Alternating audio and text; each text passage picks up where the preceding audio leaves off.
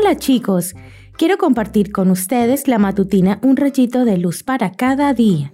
Hoy escucharemos Nena. No se dejen engañar. Como alguien dijo, los malos compañeros echan a perder las buenas costumbres. Primera de Corintios capítulo 15 versículo 33. Seguro que te gusta ir a las tiendas de mascotas, ¿verdad? Cuando éramos novios, mi esposo y yo íbamos a visitar una tienda de mascotas, que me encantaba. Uno de esos días vino una conejita preciosa. La compramos y como todavía no nos habíamos casado, la conejita a la que llamamos nena empezó a viajar del apartamento de mi novio al mío, que estaban como a 100 kilómetros de distancia. Un día, Nena usó de baño la mochila de Nancy, mi compañera de apartamento.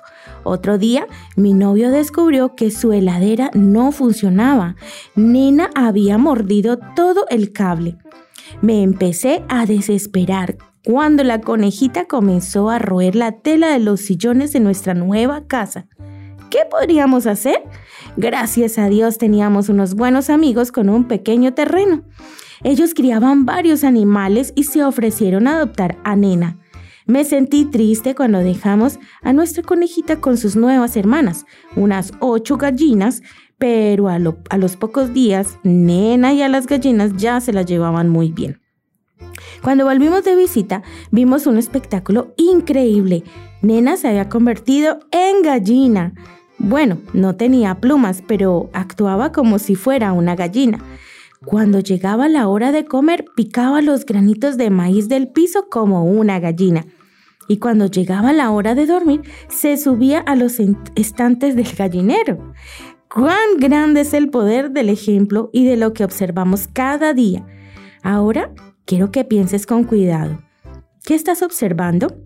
¿Con quién compartes tu tiempo? Hay un dicho que dice, dime con quién andas y te diré quién eres.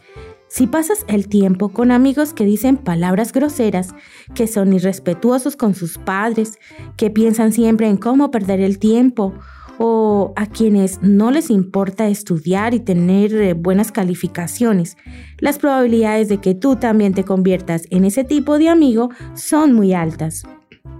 Te voy a dar un consejo. Para ser excelente en esta vida, rodéate de amigos que quieran serlo también. Rodéate de amigos que te ayuden a estar más cerca de Jesús y más cerca de lograr tus sueños en esta vida. Amigos excelentes con quienes puedas llegar al cielo. Que tengas un hermoso día.